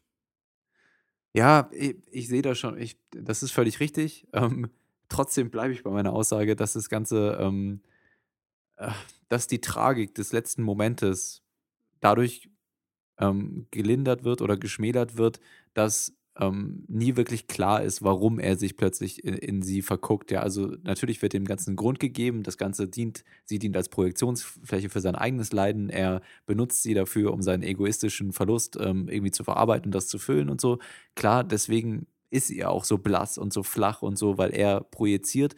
Aber ähm, die, die Tragik, dass sie ihm das dann später antut, das ist natürlich irgendwie ironisch, aber das ist ja, da fehlt mir irgendwie. Da, Dir fehlt hat, der, der letzte, der, die, die Transferleistung, das, was noch über das, was wir ohnehin in, bis zu diesem Zeitpunkt gelernt genau, haben, ja. schon hinausgeht. Nun ja, genau. Ähm, ja. ich meine, die, die, viele Prüfungen verlangen heute keine Transferleistung, mehr. Man könnte, ja. man könnte sich mehr davon wünschen, da bin ich absolut. Im Fußball gibt es das häufig. oh Gott.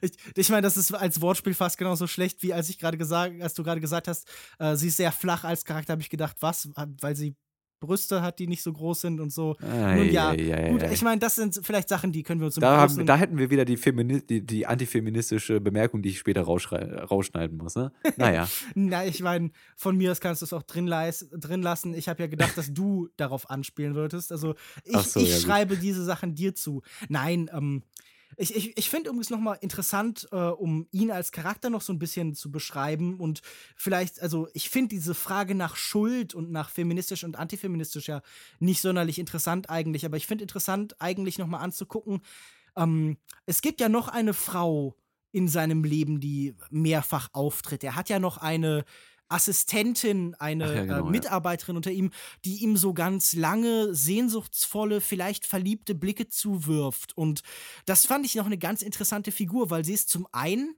wie so eine Figur aus äh, einer romantischen Komödie, nämlich so die unauffällige Frau, äh, die nicht so attraktiv ist wie vielleicht so die, die Angebetete, die letztendlich so die richtige für ihn ist, die die ganze Zeit unter seiner Nase war. Also ich meine so, dass dieses so ähm, der beste Freund, die beste Freundin, die in Liebesgeschichten oft so als die richtige Entscheidung eben dargestellt wird und das Gegenteil ist dann keine Ahnung Matthew McConaughey mit Sixpack, der dann eigentlich nicht der richtige Liebhaber ist und so. Und so ein bisschen wirkte sie auf mich. Und sie ist natürlich noch mal, ähm, wir sehen sie auftauchen in ähm, einer dieser äh, Traumsequenzen gegen Ende, wo sie halt so als ja, so bei so einer Weihnachtsfeier oder sowas vielleicht einen Übergriff von ihm ertragen musste, vielleicht von ihm ausgenutzt worden ist. Wir sehen halt noch mal, äh, wie so seine Fassaden von, von Unschuld und Trauer so ein bisschen beiseite gewaschen werden. Und wir sehen, okay, er ist jemand, der ähm, nicht so komplett unwillentlich in diese Ideen und Strukturen reingezogen wird. Also ich meine, sein Kollege vergleicht am Anfang äh, die, das Suchen nach Frauen mit dem Autokauf, also vielleicht so dieses in diesen Liebesmarkt reingezogen wird, sondern jemand, der äh, verletzt ist, okay, aber der trotzdem auch immer schon damit gearbeitet hat und seine Position ausgenutzt hat und so. Also ich glaube, dieser wirtschaftliche, kapitalistische Aspekt ist ja auch noch relevant, inwieweit halt ähm, Beziehungen halt auch immer Ware sind und was, äh, welche Ware in diesen Beziehungsmärkten besonders wertvoll ist. Nun gut, aber ich finde sie als Figur eben nochmal interessant, weil sie halt so als Gegenstück zu Asami auftritt und weil man bei auch so denken kann, okay, er ist wahrscheinlich einfach auch ein bisschen oberflächlich, weil ähm, vielleicht will sie was von ihm, aber er nicht, weil sie ist nicht im gleichen Maße schön und attraktiv, wie das eben Asami ist. Genau, ja. Das ist ja, fand ich auch eine nette kleine, ja. kleine Randgeschichte und fand es auch gut, ich dass das sie. immer wichtig, so kleine Figuren vielleicht auch nochmal zu erwähnen. Genau. Und aber in dem Fall auch fand ich auch gut, dass da nicht später, dass da was Größeres, nicht, nicht was Größeres daraus entstanden ist, ja, sondern dass es als Randnotiz auch belassen wurde. Mhm.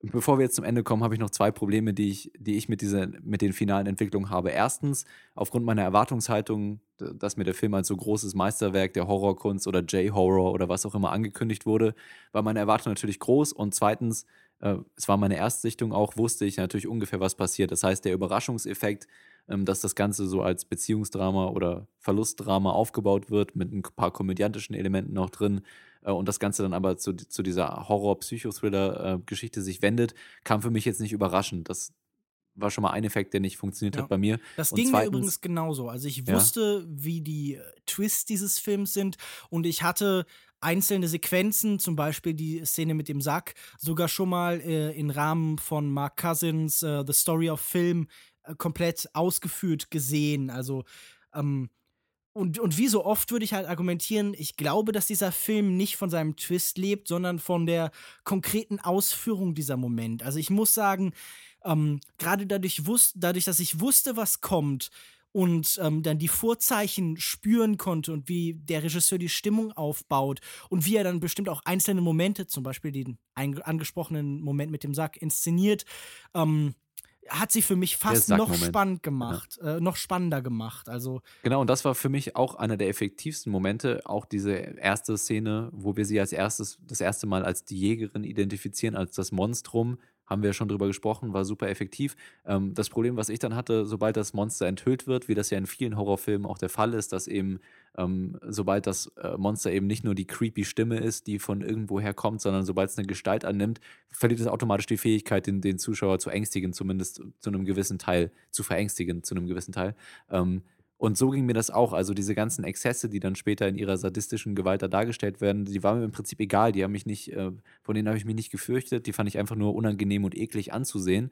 Ähm, aber die Spannung des Films ging dann ab dem Moment verloren, weil sie mich, sie mich eben, wie ich schon vorher aus, äh, erläutert habe, nicht als Charakter interessiert hat und dann eben als Monster auch nicht mehr interessant war, weil ähm, sie dann so, äh, ja, äh, so im Vordergrund stand und nicht mehr diese mystische Gestalt war. Mhm. Deswegen da, das Ende hat für mich spannungstechnisch einfach nicht so gut funktioniert. Na gut, also ich sehe das wirklich komplett anders. Ich glaube auch, dass so dein Verständnis von Ekel hier so ein bisschen seltsam ist. Denn Ekel ist natürlich auch ein Element von Horror. Also das ist ja irgendwie so der maximale Widerwille, den man irgendetwas gegenüber empfinden kann. Also die Nähe zwischen Angst und Ekel und so sind ja eigentlich, also das sind Sachen, die ja unheimlich nah beieinander liegen. Und ich meine, mhm. ob wir von der Leiche jetzt Angst oder Ekel empfinden, das ist vielleicht auch nur äh, vom Moment und von der Situation abhängig. Also ich glaube, das sind äh, Auswirkungen und Emotionen, die zusammenlaufen und die zusammengehören und die miteinander verwoben sind.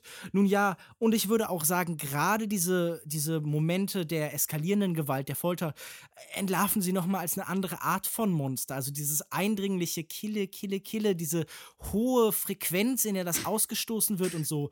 Also ich finde, ja. das gibt dir nochmal so eine ganz andere Form von Geisterhaftigkeit und so. Übrigens also hier auch wieder die Parallele. Was, ja? Ja, die Parallele zu Antichrist, ja, das ist, also du hast vorhin schon, ich hatte es ja eben schon mal gesagt, äh, auch ausgeführt. Willst du das nochmal kurz sagen, die ganzen Parallelen zwischen Antichrist und Audition? Ähm, weil ich würde dann eben argumentieren, dass auch dieses Kitty, Kitty, Kitty ähm, die Parallele ist zu äh, Where are you, you bastard von Charlotte Gainsbourg in Antichrist. Ja, also diese Parallelen sind hier wirklich sehr, sehr nah. Äh, Ja, gut, das meiste wirklich von der davon- Struktur sehr nah. Ja, Das meiste haben Mhm. wir ja schon angedeutet. Die beide Filme beginnen mit einem Tod, der für unsere Figuren prägend ist. Beide Filme enden mit einem Akt von großer Gewalt von einer Frau gegen einen Mann. Beide äh, haben ab irgendeinem Punkt so eine Traumqualität. Sie scheinen sich irgendwie so zwischen Realität und äh, Traum zu verlieren und schwelgen so ein bisschen in den Grenzzonen des Ganzen. Und Mhm. beide erzählen halt eben natürlich auch eben von der Beziehung von Geschlechtern zueinander und so. Beide benutzen physikalischen Raum anders, als er in der Realität funktionieren würde und schaffen damit sowas Mhm. Unheimliches. Aber das ist natürlich allgemein ein Element des Films, dass man physikalischen Raum anders gestaltet, als er normalerweise ist. Und ich würde sagen, ähm, der große Unterschied ist natürlich, also von allem abgesehen, von der Inszenierung und so. Aber ein wichtiger Unterschied ist für mich persönlich eben, ähm, ich glaube, Lars von Triers Film nimmt sich sehr viel mehr vor. Er versucht sehr viel mehr zu erreichen, sehr viel größere Themen anzusprechen, Mhm. während eben Audition spezifischer wird, kulturell spezifischer, aber halt auch eben sich stärker konzentriert auf eben diese eine Geschichte und wenig darüber hinaus drängt. Und das Hinausdringen, das dann eben stattfindet, ergibt sich dann aus der Story. Das ist nicht ähm, in dem Ganzen, was da ist, schon angelegt. Also es ergibt sich Aber- daraus. Aber begründe mir noch eine weitere Gemeinsamkeit, denn in beiden Filmen kommen ja auch beide männlichen Figuren mit dem Leben davon. Mhm. Ich wollte auch sagen, Warum beide stark das verstümmelt, aber Ja. Ne, ich meine, zum einen ist das wahrscheinlich, äh, es liegt sicherlich auch daran, dass es halt männliche Regisseure sind, die, äh, ja, wahrscheinlich. nee, aber ich, ich wollte auch, also ich meine nicht, dass äh, bei Lars von Trier jetzt die Männlichkeit im Speziellen besonders gut wegkommt. Äh, Das ist bei hier sicherlich auch nicht der Fall.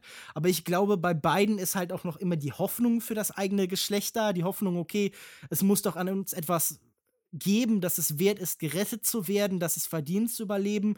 Also ich meine, das ist zum Beispiel bei Miike ja sicherlich zum Beispiel ähm, der Sohn und wie er erzogen worden ist und diese Liebe, die wir von diesem Vater ja auch sehen und diese Liebe, die er für seine Frau empfunden hat. Also er ist ja genauso wie er, glaube ich, kein, kein böser Mensch. Also ich glaube, beiden ähm, beide Regisseure loben bei ihren Figuren und wählen die als rettendes Element ähm, die Empathie.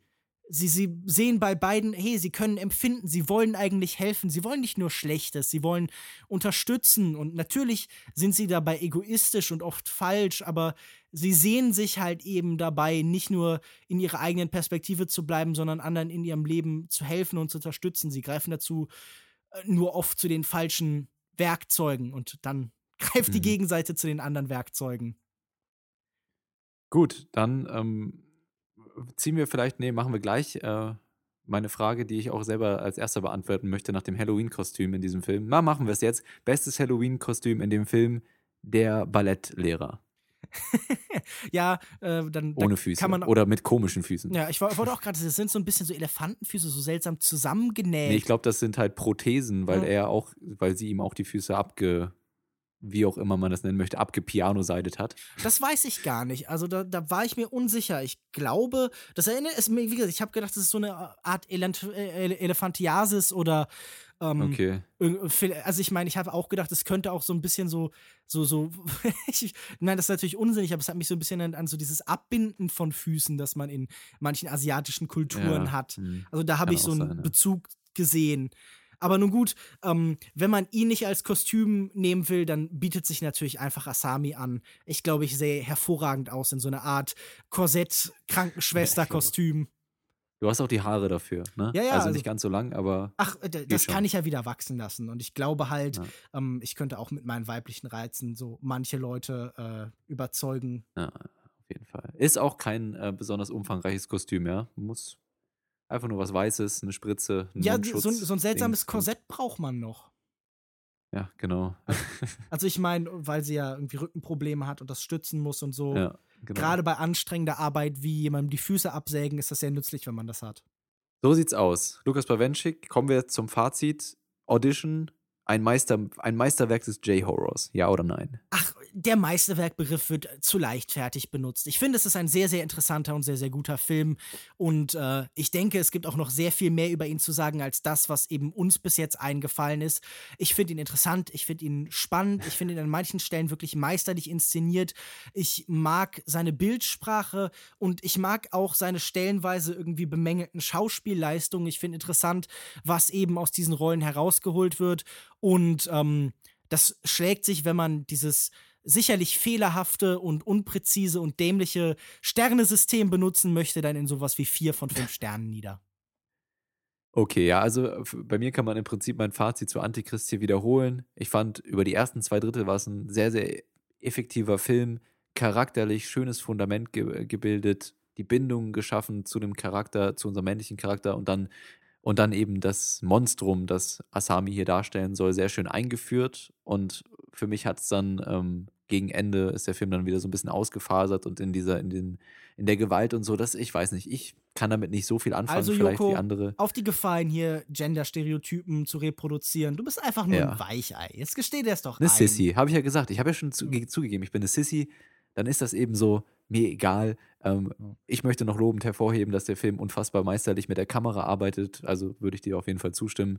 Ähm, natürlich, wir haben die ganzen Einstellungen schon hervorgehoben. Eine, die mir gerade noch einfällt, ist diese wunderbare Szene, die äh, auch relativ häufig, glaube ich, in, im Trailer gezeigt wird, in der, eben bei der Audition der leere Stuhl und dann im Hintergrund gehen diese die Rollläden bei den Fenster, hin- vor den Fenstern zu. Mhm. Ähm, was eben verdeutlicht, wie er sich durch, durch diese dumme Idee des Castings selber in so eine missliche Lage bringt und einsperrt in diese Situation.